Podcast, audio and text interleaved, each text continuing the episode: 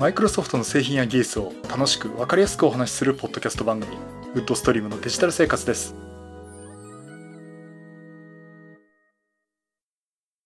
第542回目の配信になります。お届けしますのは木沢です。よろしくお願いします。はい第542回目の配信になります。この配信はクラウドファンディングキャンファイアのファンクラブにより皆様のご支援をいただいて配信しております。今回もよさりさんはじめ合計8名の方にご支援をいただいております。ありがとうございます。ご支援の内容に関しましては、この番組ウェブサイト、windows-podcast.com でご案内しております。もしご協力いただけるでしたらよろしくお願いします。また、リスナーの皆さんとのコミュニケーションの場としてチャットサイト Discord にサーバーを開設しております。こちらは、ポッドキャスト番組、電気屋ウォーカーと共同運用しております。よかったら参加してみてください。Discord サーバーの URL は番組ウェブサイトにリンク貼ってあります。はい。ということで、えっ、ー、とですね、今、あの、今週はですね、ちょっと録音のやり方を変えています。まあ、あの別にそんなこと知ったこっちゃねえだろって言われるとそうなんですけども、えっと、今ね、マイクは同じゼンハイザーのやつ使ってるんですけども、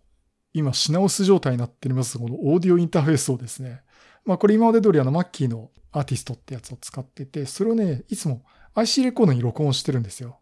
で、それを IC レコーダーに直接突っ込まずにですね、いや、直接じゃない。今回は直接ですね、あの、IC レコーダーに一回録音して、メモリカード抜いて、パソコンに音声取り込んで編集してるんですけども、今回ね、パソコンに直接 Audacity で録音をしています。えっと、なんとなく思いついてやったんで、えー、今回うまくいくかなっていうのはあるんですけど、まあ、あの、実績があるあるんで、まあなんとかなるかなと思っています。はい。えー、ダメだったら取り直しということで覚悟してやっております。えっとね、うんと、今回ちょっとね、マイクロソフトの、直接マイクロソフトのお話ではないんですが、うん、それだけじゃちょっともったいないんで、あの、そうですね。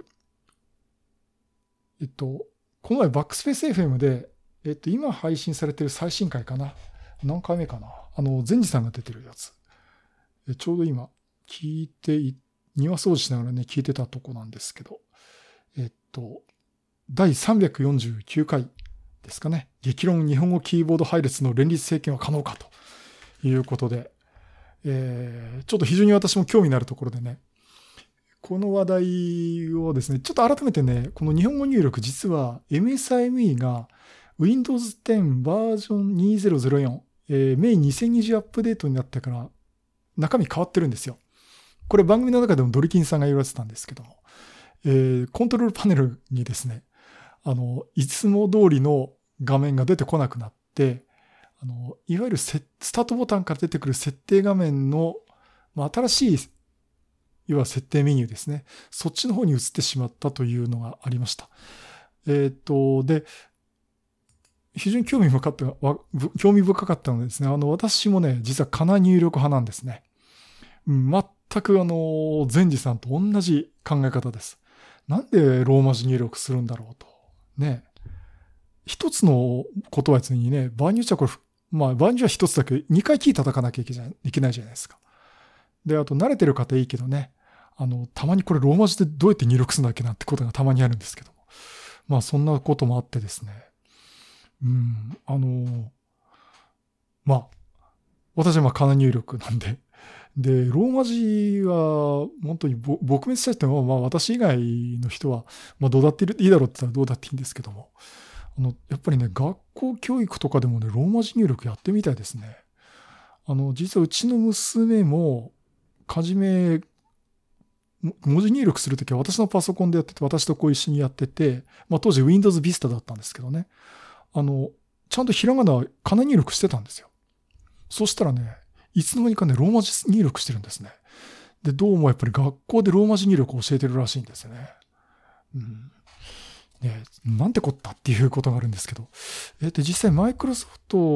方でも、ローマ字入力がかなり占めてて、かな入力っていうのはかなり比率としては低いっていう、あの本当にね、1割とか2割とかそのぐらいでした。実際こう、お仲間の方とかも話してても、やっぱりかな入力の派の方何人かいるし、職場でも何人か何人かって私以外に1人か2人いるかいないかっていうレベルだったんですけど、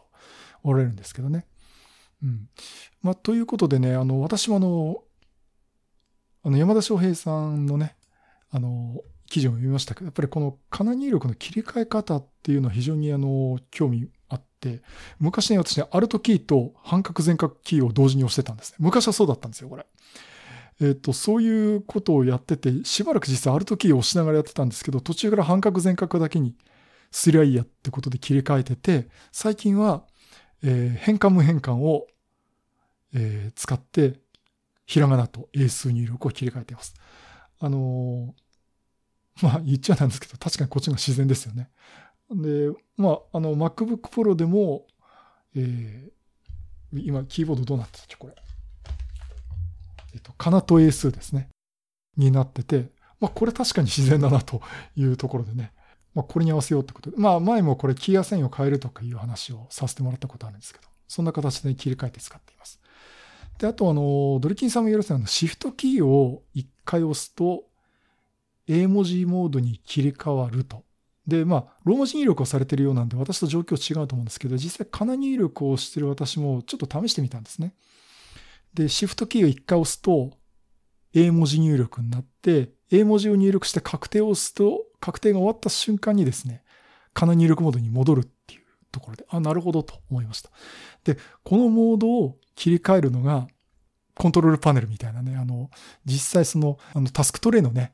A とか A とかいうカナ入力のところを右クリックすると、プロパティっていうのが出てきて、で、これで切り替えが、メニューがやっと出てくるんですけども、それ今なくなってます。私もね、これどこ行ったんだろうってことで、設定メニューからね、どっかにあるはずだと思って探してたんですけど、どうもないんですよね。で、これについてはですね、昔の方がいいっていう方おられると思うんで、これブログにも記事を書きました。最近書いたえ戦うサンデープログラマーという私のブログの最新の記事ですんで、もしよかったら見ていただければなと思うんですが、スタートボタンを押して設定をしてですね、あ、違う違う。あの、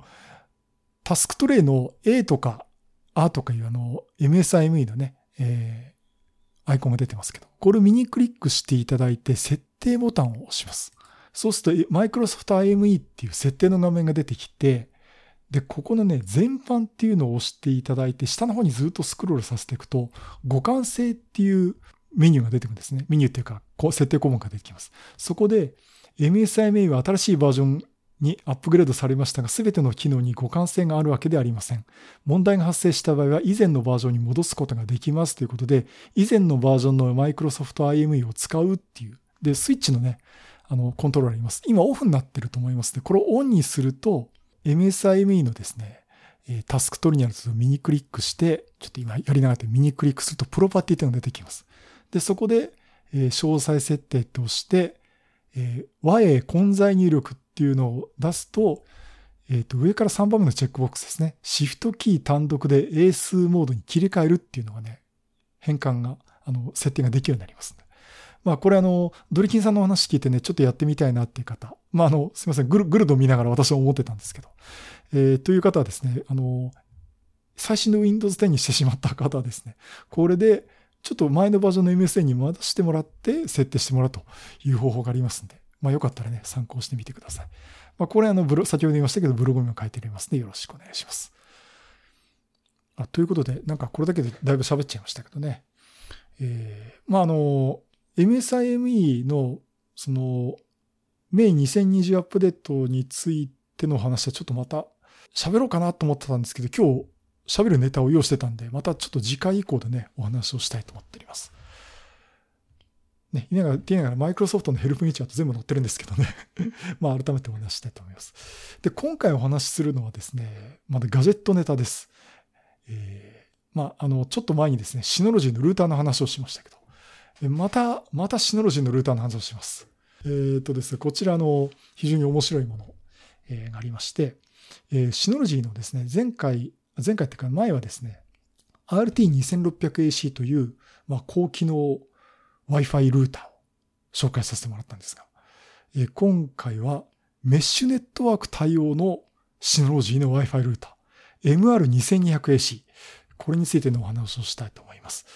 あの、シノジーさんっていうとね、まあ、ナスのメーカーっていうとこ非常にあのみんな強い印象あると思います。あの、私も YouTube とかね、シノロジーのって言った次の瞬間に Wi-Fi って喋るつもりがナスって言ってしまうぐらい印象が深いんですけど。まあ私も今ね、ディスクステーションの DS101 プラス使わせてもらってます。もう非常にあの、いいですね。ディス、データをもうバガスカ入れて、あの、気にせずね、あの、貯められるんで、まあ、あの、そのうちまたディスクもう一個4、4テラバイト買ってきて入れようかなと思ってるんですが。まあ、それはともかくですね。えー、今回お話しするのはメッシュネットワーク。えー、これに使えるシノロジーの NAS。NAS、また NAS、NAS じゃない、Wi-Fi ルーターの話をします。で、あの、あらかじめお断り申し上げておきますが、今回は、今回もですね、シノロジージャパン株式会社さんにですね、えー、MR2200AC ご提供いただきまして、お話をさせていただきます。はい、えー、ということで、で、あの、今回はそのメッシュ Wi-Fi なんですね。メッシュネットワークなんですね。で、それ対応ルーターってことで、まあ、従来の Wi-Fi の問題点って一体何だったんでしょうっていうことで、まあ、無理やり問題点という形でお話をしますと、あの、いろんな Wi-Fi 機器ありますね、今ね。で、それをこう複数1台のルーターで接続すると、ルーターへの負荷がかかってしまうという。あの、まあ一般家庭だといいんですけども、ちょっと外出ると、例えば企業でもそうなんですけど、例えばあとそうですね、マクドナルドでもスターバックスでもそうだと思うんですけどね、何十人って繋ぐじゃないですか。というところで、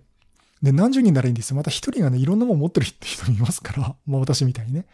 三つとか四つとか機器持ってて全部繋いじゃうやつとかいますんで、そんなと結構負荷がでかくて繋がりにくいっていうこともありますし、あとはその、電波状況悪いとか、ちょっとルーターから離れて、Wi-Fi ルーターから離れてしまうと、まあ接続状況が悪い、もしくはそのパフォーマンスが落ちるっていうことがあります。で、特にこのシアス帯、あの、障害物に弱いんですね。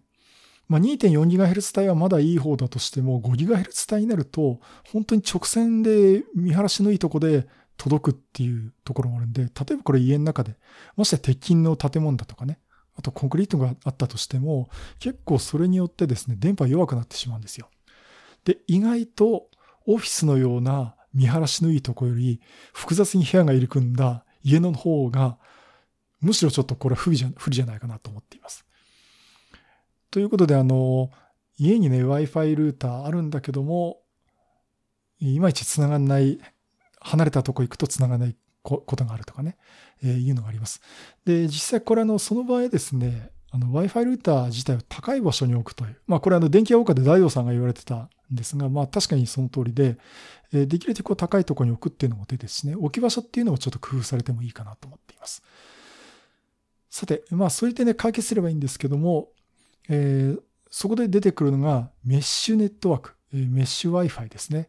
これはどういったものかというと、あの、まあ、親機があったとします。実際の ONU とか、えー、インターネット側につなぐものがあるとして、そこにですね、メッシュ対応のルーターを使う。で、どんどん追加していくと、実際そのルーターを何台も置くと、ルーター同士がですね、網の目、まさにメッシュですね、のように通信し合って、それぞれがアクセスポイントになるんです。えー、それでね、相互にこうネットワークを構築するという、もう、ルーター、メッシュル対応のルーター同士で網の目に網の目のようにですね、ネットワークを構築して、まあ、実際呼気をつなげる、Wi-Fi 機器をつなげるっていうのが、まあ、メッシュ Wi-Fi になります。さて、では、あの、いやいや、ね、バッファローとかでもよく中継機があるじゃないですかと。で、この中継機とがまた違うんですね。これ中継機との違いはですね、実際中継っていうのは電波の中継するだけなんですね。だから確かに電波の飛びに関しては、まあ、助けてくれることはあります。ただ、あの、一回受けたデータっていうのは、一台のルーターに集約されてしまうんで、ルーターに負荷がかかってしまうってことについては変わらないんですね。それと、えー、中継機って、それぞれ SSID を別に持ってるんですよ。だから、2階にルーターがあります。じゃあ1階に中継機を置きました。じゃあ1階の方のルーターにつなげたかったら、1階の方にやれてる中継機のルーターの SSID をセットしなきゃいけないと。そういったところでね、ちょっと接続先っていうのを使う人が気にしなければいけないということになります。メッシュ Wi-Fi になると、まずあの、呼気同士っていうのがね、あの、これサテライト、サテライト機って呼んでますけど、そのメッシュネットワーク対応の Wi-Fi 機器同士がルーターとしての機能をそれぞれ持っていて、負荷を分散しながら通信をすると。さらに、この SSID も全部一つまとめてくれるんですね。つまり、一つの SC Wi-Fi であれば、どの機器につないでも SSID は全く一緒です。ですから、切り替える必要はないんですね。まあ、それがすごくメリットだと思います。あとは、あの、すごく広域で高パフォーマンスが出せますっていうことで、そのメッシュのね、ネットワークつなぐと、電波の届く範囲も広くなるし、パフォーマンスも落とさずに、え通信することができます。まあ、そういったところでね、あの、一般家庭であっても届きにくいところに、例えば1台、2台追加しておいてもいいかと思います。まあ、なおさら、まあ、先ほど言いましたよね、複雑に部屋が入り組んでるような一般家庭、えー、例えばそれマンションでもいいと思うんですね。あの、部屋がいくつか分かれてると、それだけでもちょっと壁になってしまうことがありますんで。まあ、あの、そういったところでね、一般家庭でも使えるところはあるかなと思ってます。まあ、それでまあ各メーカーね、バッファローだとかっていろんなメーカーから、まあ、Google もそうなんですけどね、出しています。で、その中で、シノロジーが出してるのが MR2200AC というメッシュ対応 Wi-Fi ルーターであります。で、これはですね、先日ご紹介しました RT2600AC のような行々しいアンテナがあるんじゃなくて、えー、割とシンプルなですね、えー、と、こう、斜めに置くような一枚の板みたいな感じの、すごくシンプルなデザインのルーターになります。で、こちらの Wi-Fi の機能としてはですね、えー、IEEE802.11abgnac というところまで、えー、搭載しています。あとは、えー、802.11ac の Web2 ですね、えー、こちらまで搭載しています。で、AX については、まあ、これまだ発売した当時そこまで普及していませんので、まあ、今のところは出ていません。ちょっとまあ、RT2600 同様ね、今後どうなるか、ちょっと楽しみにしたいなと思っていますが。で、えー、さらにですね、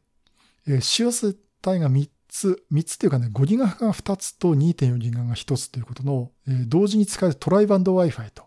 いうことになっています。えっと、これあの、パフォーマンス的にですね、RT2600 は1.4ギガぐらい5ギガで出せるんですけども、えー、こちらの MR2200AC の方は5ギガが2チャンネルで、それぞれ 867Mbps が2チャンネルと 2.4GHz 帯が 400Mbps というパフォーマンスが出せるようになっています。で、えー、まあ、あの、メッシュ Wi-Fi これで組めるんですけども、あの、MR2200AC だけじゃなくてですね、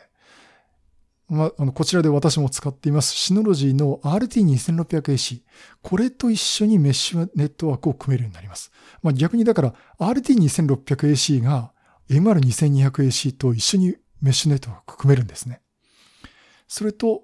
えー、あの、RT2600 同様にですね、Web のインターフェースがあっていろんな設定ができるようになっています。ですから設定画面もね、全部見れるようになっています。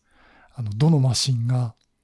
どの Wi-Fi 機器が IP アドレスこれが振られてて、どのぐらいの回線パフォーマンス出せてるかとかね、えー、そういうとこまでね、詳しく見ることができます。もちろん、あの、ペアレンタルコントロールってことで、ブロックさせたりとかね、そういったあの RT2600 に載ってる機能も UMR2200AC にも載っています。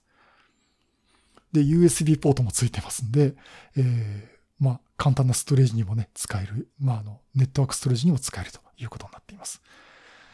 そしてやっぱりここがね、あの、違う、他のメーカーと違うのがですね、やっぱりかなり業務系ですね、ハイアマチュアからあの業務利用っていうところが、これ適用範囲だと思うんですけども、この M2200AC のメッシュネットワークの最大つなげる台数ですね。これが最大90台までつなげます。ですからもう一般企業のでっかいフロアに、広いとこに何台かをずつこう、電波の接続状態見ながらね、置いていくと、ワンフロアで丸ごと使えるとかいうことができます。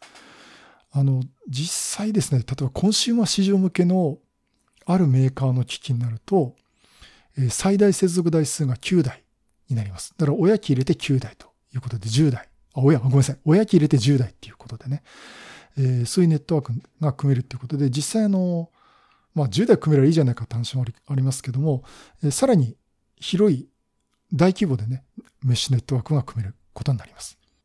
それでね、あの、トリプルバンドって言いましたけども、あの、これトリプルバンドの一ついいところが、えっと、5GHz 帯の一つをですね、広域通信用ということで、この 5GHz 帯を優先して使って、まあ、全体のネットワークの輪数を減らしてですね、まあ、デュアルバンドのネットワークよりも、あの、優れた接続性を出していますっていうのが、これはシノロジーの方で言っています。うん、だからあの私も気になったんですよね。実際じゃあ、メッシュ Wi-Fi でつなぐこと自体のも、あの、Wi-Fi 使うんで、そこでパフォーマンスっていうかね、性能低下とかね、劣化とかないのかなと思ってますけど、どうもここはそれ用に 5GHz 帯を使って通信をさせているということです。まあそんなところで、あの、結構面白いものなんですが、じゃあ、あの、届いた日にですね、じゃあ私セットアップどうしようかなというところで、えー、セットアップしてみました。で、最初はね、本然初期化状態なんですが、えっと、まず、あの、実際この MR2200AC 自体には一切手を触れていません。あの、あれ手を触れてないっていうわけじゃ、あの、例えば LAN ケーブル挿したりとかね、えー、そういうことはしていないですね。あの、電源を AC アダプターつなげてスイッチを入れて、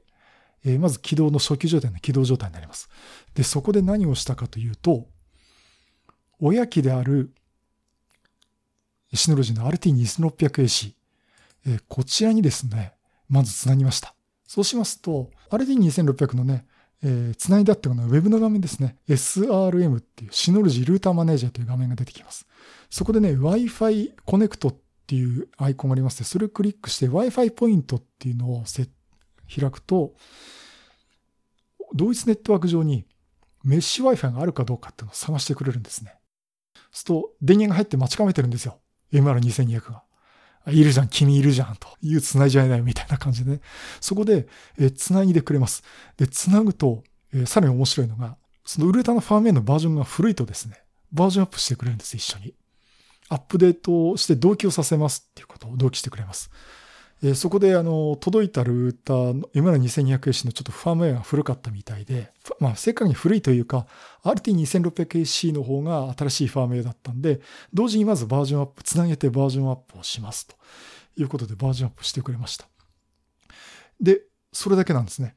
で、それであとは、つなぎやすい方向にも、それぞれの Wi-Fi 機器がつなぎに行くってことで、もうセットアップそれだけで済みました。で非常にあの、楽だっていうのって面白いですね。ですから、例えばもう1台増やしたいなって時は、また MR2600AC を買ってきて、電源、AC アダプターつないで電源を入れれば、そのまままた、あの、RT2600AC の設定画面から追加をすることができます。まあ、あの、そういったところでね、あのすごく簡単に設定ができます。で、もちろん、このね、その RT2600AC と MR2200AC、まあ、親機と子機っていう言い方おかしいですけどね、メッシュでね。まあ、それぞれの機器にどっちが、どれ、どの Wi-Fi 機器がどっちにつながってるかっていうのも、えー、ちゃんとね、これあの、Web の SRM っていう、スニュシノジルーターマネージャーの画面から見ることができます。だからね、わざとちょっと離したところで置いてみたら、あの、結構分散化されましたね。あの、古希の Wi-Fi ルーターがやっぱつなぎやすい方につないでいきましたし、例えば今まで 2.4GHz 帯しかつながらなかったやつが 5GHz 帯でつながるとかね、え、そんなところで分散化して、え、つながるようになりました。で、まあ、メッシュ Wi-Fi のやっぱり特徴で試してみたいのは、じゃあ電波つながりにくかったところつながりやすくなりましたかというところなんですが、えっ、とですね、ちょっと私家の構造はあんまり中の話をしたくないんですが、まあ2階にルーターがあって、ちょっと1階階段降りたところで調べたら、やっぱりそこでもう、やっぱり Wi-Fi 機器、パフォーマンス落ちちゃうんですね。で、実際のファーストドットコムで速度測定しても落ちるし、あとは、これどこのメーカーだっけな。あの iPhone のアプリで IO データからですね、Wi-Fi 見れるっていうアプリがあります。これ今繋がっている Wi-Fi に対して多分最大100かな。あの、それでね、まあ、信号強度的なところを表示をしてくれます。で、それでね、大体見るんですけども、大体ね、うちの中で使ってると、数字的にね、90とかも、90前後ですね、89とか、そんぐらいの数字が出てくるんですけども、ちょっと離れた場所、例えば家の外とかにまで出てしまうと、これは30とかにね、数字が落ちてしまうんですね、強度もね。で、そこで、まあ、そういうのをね、試してみました。で、えっと、まずね、あの、1階の階段降りたところで、もう速度が落ちてるんですね。えっと、iPhone でまずメッシュ Wi-Fi なしの状態、RT、RT2600AC だけを単独で動かした場合ですね。えっ、ー、と、その場合で、電波のつながりにくいというところに行ったところで、えっ、ー、と、ファスト .com の速度測定をしたら、17メガ BPS でした。普段はこれ有線でつなぐとですね、600とか、500とか600とか行くんですけども、まあ、今回、まあ、夜中だっていうともあって、17メガ BPS でした。まあ、そんぐらいのスピードしか出なかったんですね。ここで、えー、RT や MR2200AC の電源を入れてですね、メッシュ Wi-Fi 有効にしてみました。するとですね、80Mbps まで上がりました。まあ、スピードアップになりましたね、かなりね。まあ、これあの、家とか環境とかその時のネットワークの状態によるんで、これが一概にじゃあ何倍になったかっていうような評価はできないんですけども、今までスピードパフォーマンスが悪かったところが良くなったということになります。え、そして、あの IO データのですね、えー、っと、Wi-Fi の電波の強度を見るアプリを使ったところ、え、メッシュ Wi-Fi なしの状態、RT2600AC だけの状態単独で、ここは数字が30という数字が出てたんですが、メッシュ Wi-Fi オン、MR2200AC をつないだ状態で測定すると85になりました。つまりあの、電波届きにくかったところも、ほとんどその Wi-Fi ルーターの目の前にいるのとほぼ同じパフォーマンスが出せるようになっています。まあそういったところでね、確かにこれ効果は出ていますんで、うん、これ結構、あの、まあ、今、とりあえずね、私はこう、レビューをしようとして、いろんなとこを試しに置いてたんですけども、電波の強度とか調べながら、家の中よくここに置いたらいいかっていうのを見ながら置いていくと、結構ね、あの、効率的に、あの家中どこでも同じようなパフォーマンスで、えー、Wi-Fi が使えるという感じになるんじゃないかなと思っています。まあ、ということで、結構面白い結果になりましてね。あの、それにこう期待した通りパフォーマンスが出てますんで、えー、今後もこれ使っておこうかなと。まあ、多分ね、これ娘が部屋でもう今、サーフェスラップトップだとか、iPad だとか iPhone とかね、任天堂のスイッチだとかね。あとあれだ、うちの奥さんだって Wi-Fi、iPhone つないでますし、えっ、と、あの、ブルーレイレコーダーのね、D ガも Wi-Fi つながってますしね。うん、Google フォームも Wi-Fi つながってるし、一体何であるんだろうかっていうくらいなんですが、まあ、それだけいろんな機器ありますんでね、ちょっとこう、みんながもよりつながりやすくなるといいかなと思っています。まあ、といっても今ではあの RD2600 がかなり優秀なんで、これでもかなりいい感じにつながってるんですけどね、それで思ってしてもつながりにくかったところが、MR2200 を追加することによってつながりやすくなったっていうことで、もう家の Wi-Fi 環境、さらに最強になったかなというような感じになっています。まあそういったところであの追加してね、増強させることもできますし、MR2200AC 自体ももう立派なあの Wi-Fi ルーターとして単独でも使えますんで、まず MR2200 を買ってみて、後で追加してもいいなというのもいいと思いますし、RT2600AC を買って、で、後で MR2200 をこう、コキみたいな形でね、追加して買ってみてもいいんじゃないかなと思っております。はい、えー、そういうことで、あの、このシノロジーのですね、メッシュネットワーク対応の Wi-Fi ルーター、MR2200AC。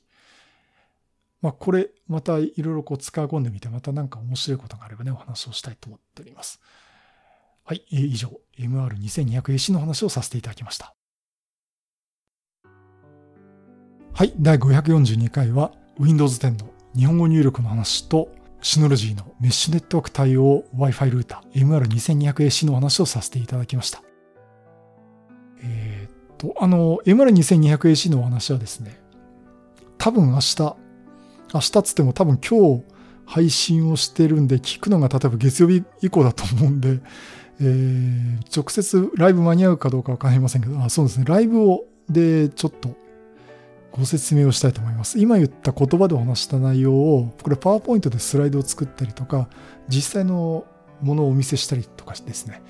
しながらちょっとお話をしたいなと思っておりますので、よかったら見てみてください。えっ、と、配信前にですね、あの、ツイッターとかでも、ハッシュタグウッドストリームデジタル生活でご連絡したいと思っております。今のところ予定ではね、7月12日日曜日の20時ぐらいにやりたいと思ってます。えー、21時になるとピチキさんのライブが始まるんで、それまでには終わらせますんで、えー、1時間ぐらいでお話をしたいと思っております。えっと、それと、あと、まあ、毎週お話はしてます、させてもらってます告知ですね。あの、ドットネットロ勉強会2020年7月の勉強会ですね。えー、7月25日土曜日、えー、オンラインで勉強会開催させてもらいます。えー、開始時間は13時30分から18時までということで、えー、今回のまあ、前回もね、お話ししましたように、えー、マイクロソフトの千代田まどかさん、ちょまどさんですね。あと、マイクロソフト MVP の村地さん、沢田さん、玉井さん、ホチキス先生、松本さんですね。あと、篠原さん、高尾さん、私と、えー、お話をさせてもらいますね。よろしくお願いします。えー、なんか、篠原さん、ライブ配信するのに、ライブっていうかね、チームズ配信するのもマシンが非力なんで、つって、なんか、サーフェスプロ買ったんですかね。ちょっとその話を今度聞いてみたいなと思ってますけど。まあそんなところでね、今みんな準備してると思います。まあ来週はリハーサルして、再来週ね、えー、ご皆さんにね、お届けできればな、いいかなと思っております。え、ちなみに8月も、8月22日土曜日、えー、こちらもオンライン勉強会、ドットネタロ勉強会ですね、オンライン勉強会を開催する予定です。えー、お一人登壇決まっております。えー、っと、ちょっとまだ公開はまた後ほどということなんですが、一人決まってて、あとは、ドットネットラボを、まあ、私含めて3人ぐらい登壇するかもしれません、ね。珍しくね、早めに準備をしてるっていう感じなんで、まあ、8月もね、やりたいと思いますんで、7月、8月、9月もですね、よろしくお願いします。その後どうするかな？多分ね、マイクロソフトがどういう動きするかによるんですけどね。だからなんかでもね、気持ち的にはね、あの、オンライン勉強会でもいいかなと思ってます。で、やっぱり何よりも、もよく言われるのが、そんな品川にすぐ来れねえよって方多いと思うんですよね。うん。だって、関東圏内に住んでたって別にもう品川行くので大変な人いますし、私もだって楽ではないんで、まあそれ考えると結構日本全国、まああの、インターネットつながれば世界中からですね、あの勉強会にもこう参加できるんで、まあ、このままこう、ある意味、オンラインの勉強会としてやり続けていきたいなっていうふうに私は思っています。えー、他のメンバーがどう言うかっていうのもあるんですけど。まあ、あのね、マイクロソフトも今セミナールーム貸していただけるかどうかっていうのはちょっとまだ非常に厳しい状態だと思っておりますんで。まあ、あの、まず9月まではね、オンライン勉強会ありますけど、それ以降もは考えたいと思ってます。ただ、私気持ち的にはね、なんかオンラインでやっていきたいなと思ってますんで。もしそこら辺のご要望とかありましたらね、あの、ご意見いただければなと思っております。はい、そういうことでまた色ネタ集めてお話したいと思います。またよろしくお願いします。